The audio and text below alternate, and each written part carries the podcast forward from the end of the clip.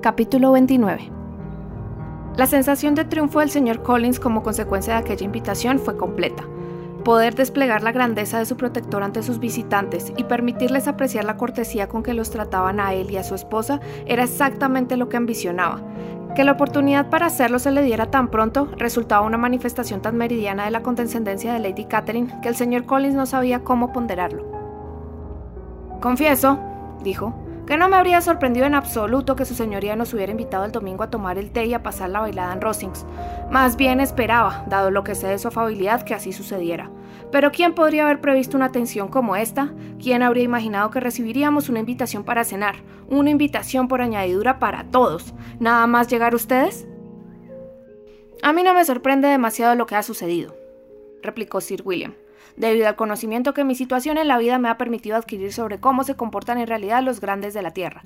En los círculos de la corte no son infrecuentes ejemplos similares de elegancia en el trato.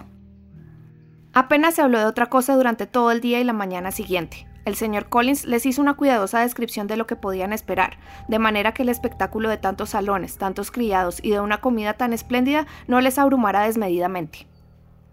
Cuando las señoras se retiraron para prepararse, su primo le dijo a Elizabeth no se inquiete, querida prima, por su atavio. Lady Catherine está bien lejos de exigirnos en el vestido la elegancia que conviene a su señoría y a su hija. Le recomiendo que se adorne sencillamente con aquel, entre sus vestidos, que sea superior a los demás, ya que la ocasión no requiere otra cosa. Lady Catherine no la tendrá en menos porque vaya sencillamente vestida. Le gusta que se mantengan las diferencias de acuerdo con el rango.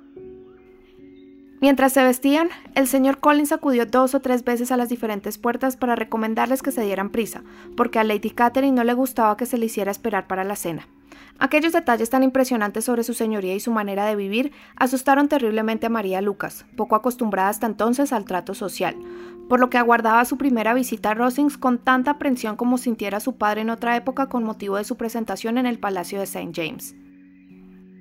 Como el tiempo era bueno, el paseo a través del parque, algo menos de un kilómetro, resultó muy agradable.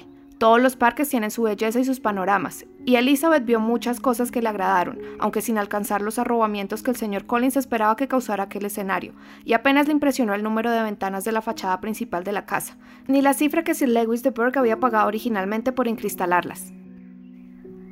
Mientras subían los escalones del vestíbulo, el miedo de María seguía en aumento, y el mismo Sir William no parecía completamente dueño de sí. A Elizabeth no le abandonó el valor. No había oído nada acerca de Lady Catherine que permitiera atribuirle talentos extraordinarios ni virtudes milagrosas, y en cuanto a la simple dignidad del dinero y el rango social, se creía capaz de estar en su presencia sin turbarse. Desde el vestíbulo principal, del que el señor Collins señaló con ademán extasiado las excelentes proporciones y el acabado, los criados les condujeron, atravesando una antecámara, al salón donde se hallaba Lady Catherine, su hija y la señora Jenkinson. Su señoría, con gran condescendencia, se levantó para recibirlos, y como la señora Collins había acordado con su esposo que haría ella las presentaciones, esa ceremonia se llevó a cabo con toda corrección, sin ninguna de las disculpas ni manifestaciones de agradecimiento que él hubiera considerado imprescindibles. Pese a haber estado en el Palacio de St. James, a Sir William le impresionó hasta tal punto la grandeza que le rodeaba que solo tuvo presencia de ánimo para, sin decir palabra, hacer una profunda reverencia y tomar asiento.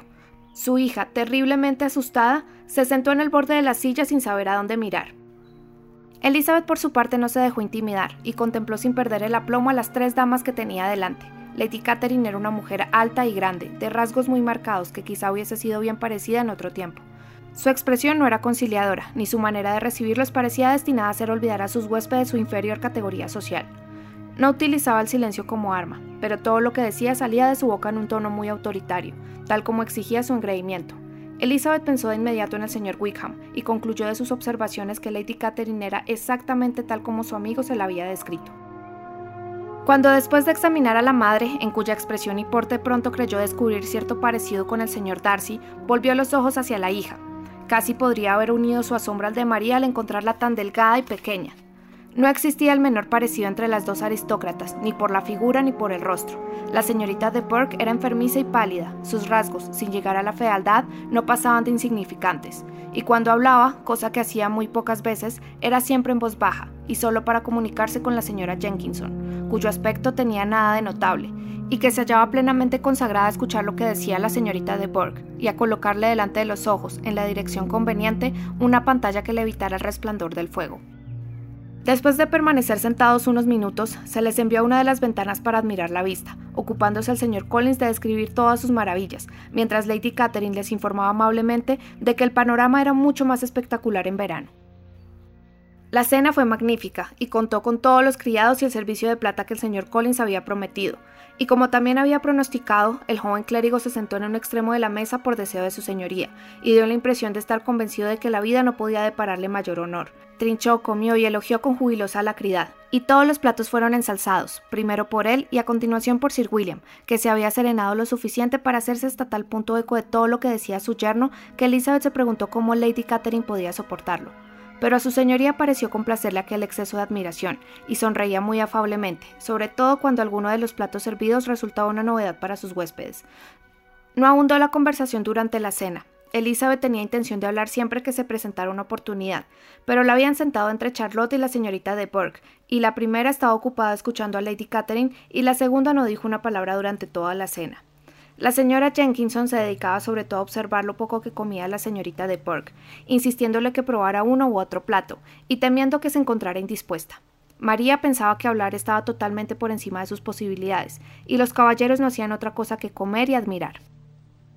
Cuando las señoras se retiraron al salón apenas se pudo hacer otra cosa que escuchar a Lady Catherine, que habló sin interrupción hasta que se sirvió el café, manifestando su opinión sobre cualquier tema de manera tan concluyente que no dejaba lugar a dudas sobre lo poco acostumbrada que estaba a que se contradijeran sus dictámenes. Se interesó con familiaridad y de manera minuciosa por las preocupaciones domésticas de Charlotte, dándole muchísimos consejos para solucionarlas. Le explicó cómo debía regularse todo en una familia tan reducida como la suya, instruyéndola sobre el cuidado de las vacas y las aves de corral. Elizabeth descubrió que nada era demasiado pequeño para el interés de aquella gran señora si con ello tenía oportunidad de ejercer su autoridad. En las pausas de su conversación con la señora Collins hizo preguntas muy variadas a María y a Elizabeth, pero en especial a la segunda, sobre cuya familia tenía menos información y de quien hablando con la señora Collins opinó que era una muchacha bonita y de aire distinguido. En diferentes ocasiones le preguntó cuántas hermanas tenía, si eran mayores o menores que ella, si alguna esperaba casarse pronto, si eran guapas, si se les había educado bien, qué coche utilizaba su padre y cuál era el apellido de soltera de su madre. Elizabeth advirtió toda la impertinencia de las preguntas, pero respondió con mucha compostura. Lady Catherine observó a continuación. La propiedad de su padre está vinculada al señor Collins, según creo. Me alegro por usted, dijo volviéndose hacia Charlotte. Pero en general no veo motivo alguno para vincular propiedades prescindiendo de la línea femenina. En la familia de Sir Lewis de Burke no se creyó necesario. ¿Toque canta usted, señorita Bennet? Un poco. Oh, entonces, en alguna ocasión nos gustará escucharla. Nuestro piano es de una calidad excepcional, probablemente superior a... Tendrá usted que probarlo algún día.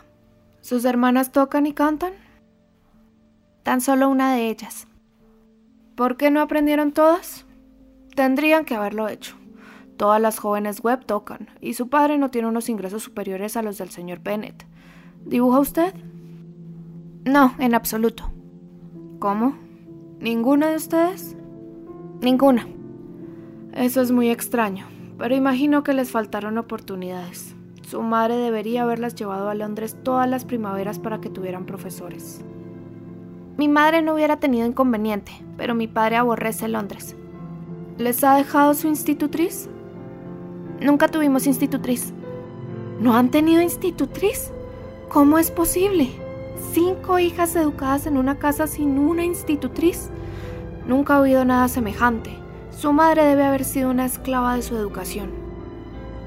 Elizabeth no pudo evitar sonreír mientras desengañaba a su señoría. Entonces, ¿quién les enseñó? ¿Quién se ocupó de ustedes? Sin una institutriz se las descuidó sin duda. Comparadas con algunas familias, supongo que sí, pero a las que quisimos aprender nunca nos faltaron los medios. Siempre eso nos animó a leer y tuvimos todos los profesores necesarios. A las que prefirieron la ociosidad no se les puso impedimentos. Sin duda, claro está. Pero eso es lo que una institutriz evita. Y si hubiera conocido a su madre le habría aconsejado con insistencia que contratase una. Siempre digo que no se puede hacer nada en materia de educación sin una instrucción firme y constante. Y eso solo lo puede hacer una institutriz. Es una gran satisfacción para mí recordar cuántas familias han disfrutado de esa ventaja por mi mediación. Siempre me alegro de colocar bien a una joven. cuatro sobrinas de la señora Jenkinson están muy bien situadas por mediación mía, y hace aún muy pocos días recomendé a otra joven, de la que me habían hablado por pura casualidad, y la familia está encantada con ella. Señora Collins, ¿le he contado que Lady McCaffrey vino ayer a verme para darme las gracias? Considera que la señorita Pop es un tesoro.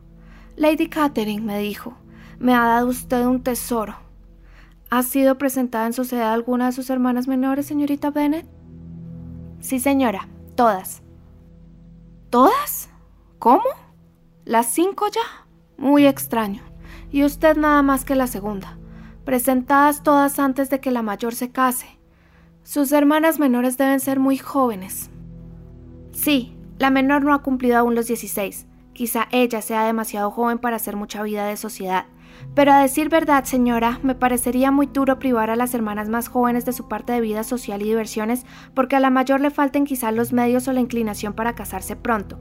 La última en nacer tiene los mismos derechos a los placeres de la juventud que la primera, y verse relegadas por un motivo así. No me parece nada probable que con eso se promueva el afecto fraterno o la delicadeza de espíritu. A fe mía, dijo Lady Catherine, que está usted muy segura de sus opiniones para ser una persona tan joven. Por favor, ¿cuántos años tiene? Con tres hermanas menores ya crecidas, replicó Elizabeth sonriendo. Su señoría difícilmente puede esperar que confiese mi edad. A Lady Catherine pareció asombrarle sobremanera que no se le diera una respuesta directa, y Elizabeth sospechó que su humilde persona era la primera criatura que se atrevía a tomarse a broma tanta solemne impertinencia.